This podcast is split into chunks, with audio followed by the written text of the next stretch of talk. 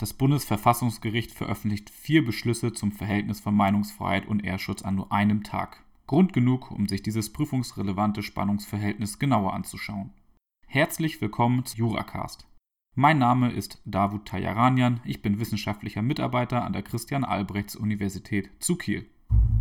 Juracast, der Podcast mit aktuellen Urteilen für dein Examen.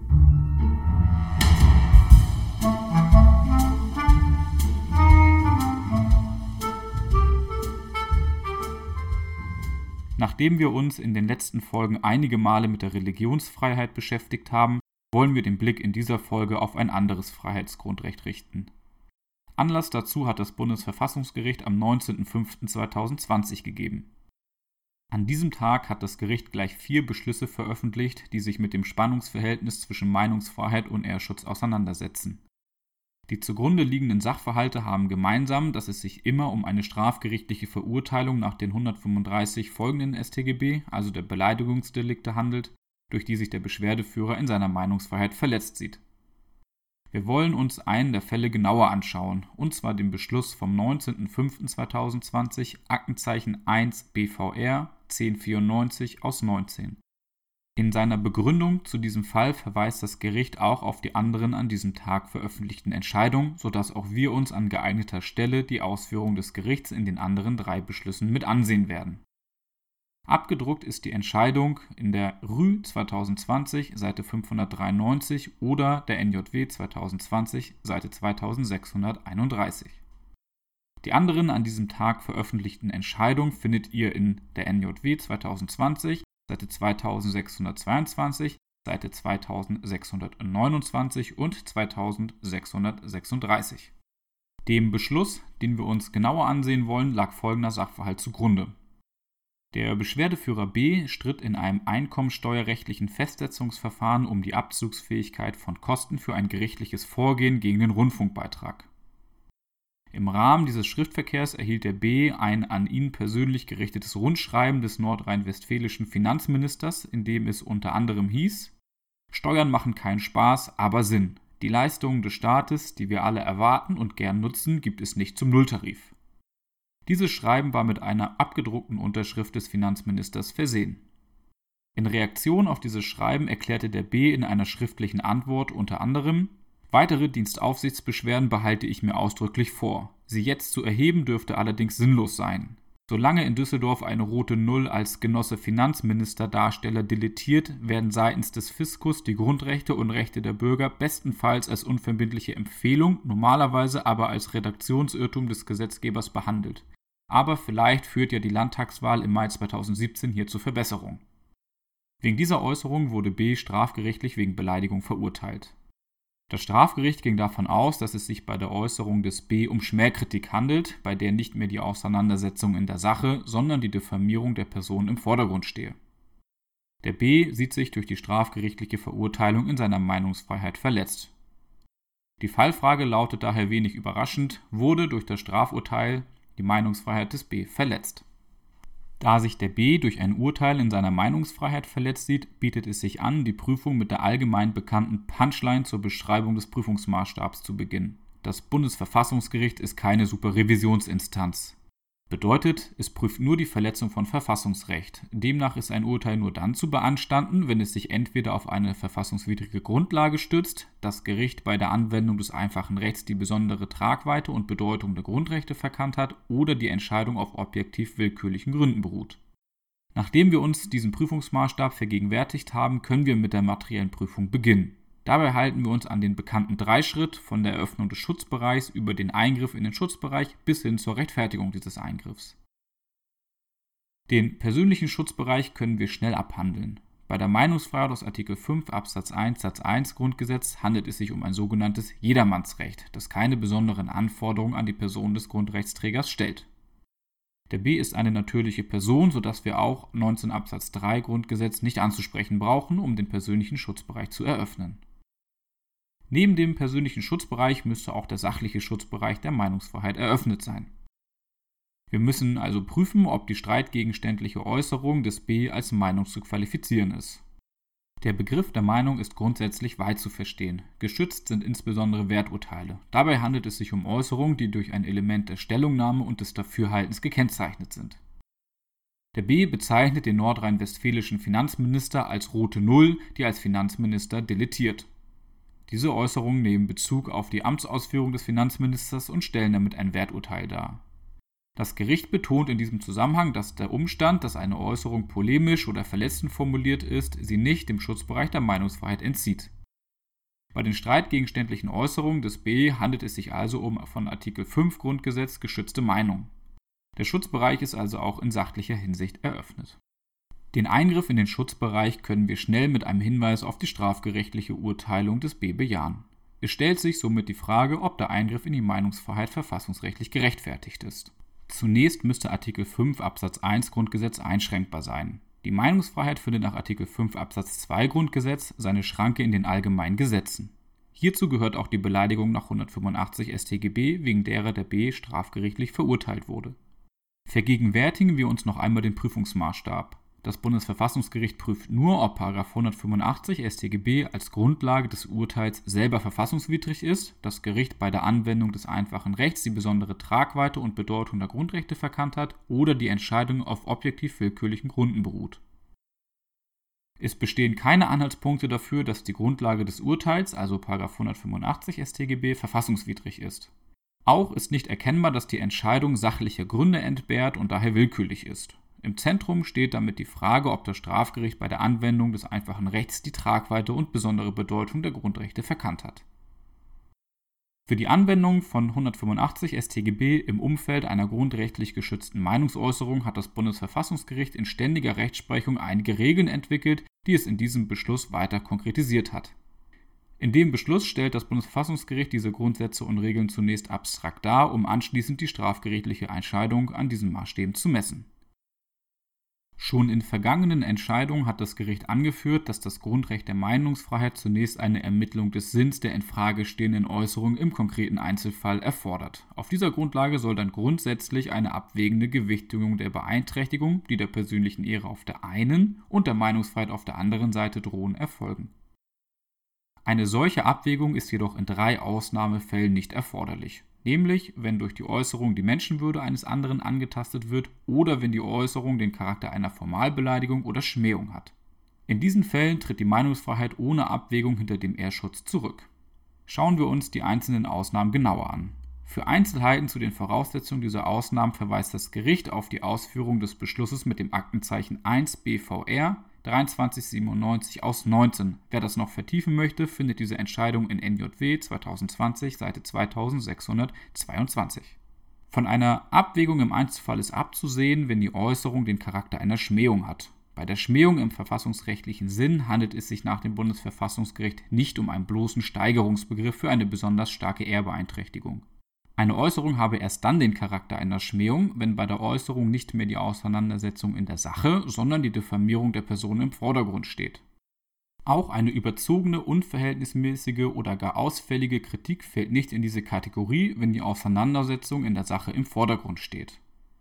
Zweiter Ausnahmefall, in dem keine Abwägung erfolgen muss, ist bei Formalbeleidigung. Der Begriff der Formalbeleidigung wird ebenso wie die Schmähung durch den anderen Beschluss näher definiert.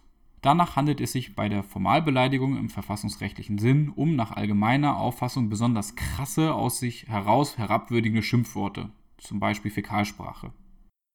Letztlich kann eine Abwägung noch dann entbehrlich sein, wenn durch die Äußerung die Menschenwürde angetastet worden wäre. Eine Menschenwürdeverletzung durch eine Äußerung ist nach dem Bundesverfassungsgericht sorgfältig zu begründen. Sie liege dann vor, wenn die Äußerung nicht lediglich gegen einzelne Persönlichkeitsrechte gerichtet ist, sondern einer konkreten Person den ihre Menschenwürde ausmachenden Kern der Persönlichkeit abspricht. Greift keine dieser Ausnahmen ein, verbleibt es bei dem Grundsatz der Abwägung von Meinungsfreiheit und Ehrschutz. Das Bundesverfassungsgericht hat hierbei die abwägungsrelevanten Kriterien näher bestimmt. Abwägungsrelevant sind danach insbesondere der Inhalt, die Form, der Anlass und die Wirkung der Äußerung. Methodische Einfallstore dieser Abwägung stellen im Strafrecht die wertungsoffenen Merkmale der Beleidigung und der Wahrnehmung berechtigter Interessen dar Für die Bewertung des Inhalts der Äußerung soll es nach dem Bundesverfassungsgericht auf den konkret eher schmälernden Gehalt der Äußerung ankommen, der insbesondere davon abhänge, ob und inwieweit die Äußerung grundlegende, allen Menschen gleichermaßen zukommende Achtungsansprüche betrifft oder ob sie eher jeweils das unterschiedliche soziale Ansehen des Betroffenen schmälert. Mit anderen Worten werden durch die Äußerung besondere Fähigkeiten, etwa die Führung höchster politischer Ämter, in Kritik gezogen, so ist der eher schmälernde Gehalt geringer, als wenn es um allgemeine, elementare gesellschaftliche Geltungsansprüche geht. Auch die Form der Äußerung kann eine Rolle spielen. Es mache einen Unterschied, ob die Äußerung ad hoc in einer hitzigen Situation oder mit längerem Vorbedacht gefallen ist. Insofern sei zu unterscheiden, ob es sich um mündliche, gegebenenfalls in Zustand der Emotionalität oder Erregtheit getätigten Äußerungen gehandelt hat oder eine schriftliche Äußerung vorliegt, bei der ein höheres Maß an Zurückhaltung und Bedacht erwartet werden kann. Neben dem Inhalt und der Form soll auch der Anlass der Äußerung in die Abwägung mit einfließen. Das Bundesverfassungsgericht setzt das Gewicht der Meinungsfreiheit umso höher, je mehr die Äußerung der Meinung zur öffentlichen Meinungsbildung beiträgt. Weniger Gewicht soll der Meinungsfreiheit zukommen, wenn es sich lediglich um die emotionalisierende Verbreitung von Stimmung gegen einzelne Personen handelt. In diesem Zusammenhang müsse auch berücksichtigt werden, dass der Schutz der Meinungsfreiheit gerade dem Schutzbedürfnis der Machtkritik Rechnung trägt. Die Bürger sollen die Machtkritik üben dürfen, ohne befürchten zu müssen, dass die personenbezogenen Elemente ihrer Äußerung isoliert und zum Gegenstand gerichtlicher Verfahren gemacht werden. Vor dem Hintergrund der Machtkritik müssen die Strafgerichte auch die Auslegung des EGMR zu Artikel 10 Absatz 2 EMRK berücksichtigen, wonach die Grenzen zulässiger Kritik bei Politikern weiter zu ziehen sind als bei Privatpersonen. Fassen wir noch einmal kurz zusammen. Bei der Überprüfung, ob das Strafgericht bei der Anwendung von 185 StGB die Meinungsfreiheit des B hinreichend berücksichtigt hat, ist grundsätzlich eine Abwägung vorzunehmen. Die Abwägung ist ausnahmsweise dann entbehrlich, wenn es sich um eine Schmähung, eine Formalbeleidigung oder um eine Antastung der Menschenwürde handelt. Außerhalb dieser Ausnahmen bleibt es bei einer Abwägung im Einzelfall. Diese Abwägung soll insbesondere auf den Inhalt, den Anlass und die Form der Äußerung Bezug nehmen. An diesen Maßstäben hat das Bundesverfassungsgericht das strafgerichtliche Urteil gemessen. Es beschäftigt sich zunächst mit der Frage, ob überhaupt eine Abwägung im konkreten Einzelfall erforderlich ist oder ob eine Ausnahme vorliegt.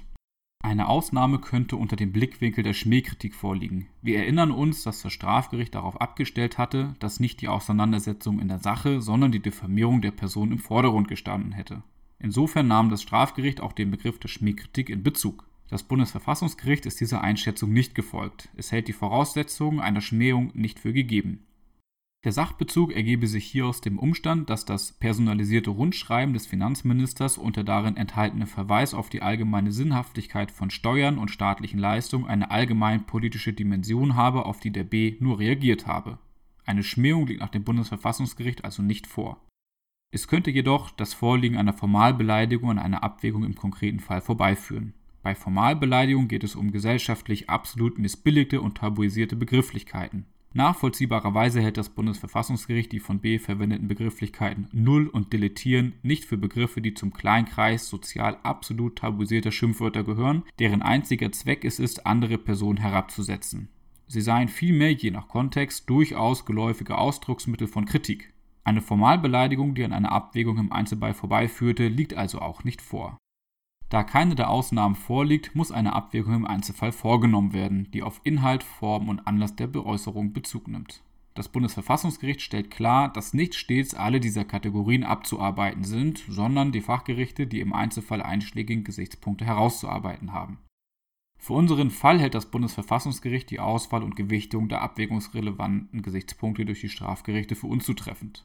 Hinsichtlich des Inhalts der Kritik stelle das Strafgericht unzutreffenderweise auf einen gezielten persönlichen Angriff auf die Ehre des Finanzministers ab. Nach dem Bundesverfassungsgericht fehle es bei den Äußerungen aber an einer unmittelbar in die Privatsphäre reichenden Bedeutung. Naheliegender sei es, dass sich die Äußerungen auf das politische und öffentlichkeitsbezogene Handeln des Finanzministers beziehen. Darüber hinaus wären die Strafgerichte auch nicht hinreichend auf den konkret eher schmälernden Gehalt der Äußerung eingegangen. Es müsste insoweit berücksichtigt werden, dass es sich bei der Fähigkeit einer Person zur sachgemäßen Führung höchster öffentlicher und politischer Ämter gerade nicht um einen elementaren gesellschaftlichen Geltungsanspruch handelt. Letztlich seien auch die Äußerungsumstände und in diesem Zusammenhang die Breitenwirkung der Äußerung zu berücksichtigen. Hierbei hätte erkannt werden müssen, dass der B die Äußerungen in einem Schreiben tätigte, das innerhalb eines nicht öffentlichen behördlichen Verfahrens versendet wurde, sodass nicht davon auszugehen ist, dass ein größerer Kreis von Personen Kenntnis von den Äußerungen nehmen wird.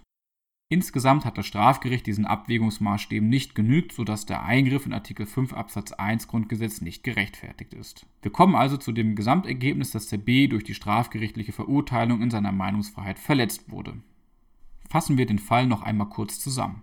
Bei der Rechtfertigung von Eingriffen in Grundrechte durch Gerichtsurteile prüft das Bundesverfassungsgericht nur die Verletzung von Verfassungsrecht. Im Zentrum steht dabei regelmäßig die Frage, ob das Gericht bei der Anwendung des einfachen Rechts die besondere Bedeutung und Tragweite der Grundrechte verkannt hat. Bei dem Eingriff in die Meinungsfreiheit durch eine strafgerichtliche Urteilung wegen eines Ehrschutzdeliks ist nach dem Bundesverfassungsgericht grundsätzlich zwischen der Meinungsfreiheit und dem Ehrschutz abzuwägen. Einer Abwägung bedarf es ausnahmsweise nicht, wenn es sich um Schmähung oder Formalbeleidigung handelt oder durch die Äußerung die Menschenwürde angetastet wurde. Liegt einer dieser Fälle vor, tritt die Meinungsfreiheit ohne Abwägung zurück. Außerhalb dieser Ausnahmen ist eine Abwägung vorzunehmen, in die die Kriterien von Inhalt, Form und Anlass einzustellen sind. Methodische Einfallstore dieser Abwägung stellen die wertungsoffenen Merkmale der Beleidigung und der Wahrnehmung berechtigter Interessen dar. Nach Auffassung des Bundesverfassungsgerichts hat das Strafgericht in seinem Urteil diesen Anforderungen nicht genügt, sodass der Eingriff in die Meinungsfreiheit nicht gerechtfertigt werden konnte. Das Bundesverfassungsgericht hat an nur einem Tag vier Beschlüsse zu dem Spannungsverhältnis von Meinungsfreiheit und Ehrschutz veröffentlicht. Es darf davon ausgegangen werden, dass dies auch denjenigen, die Prüfung konzipieren, nicht entgangen sein durfte. Prüfungskandidaten sei daher auch die Lektüre der anderen drei Beschlüsse wärmstens ans Herz gelegt. Wie immer freue ich mich über Anregungen und Kritik an meine E-Mail-Adresse darbut.examspodcast.de. Vielen Dank fürs Zuhören.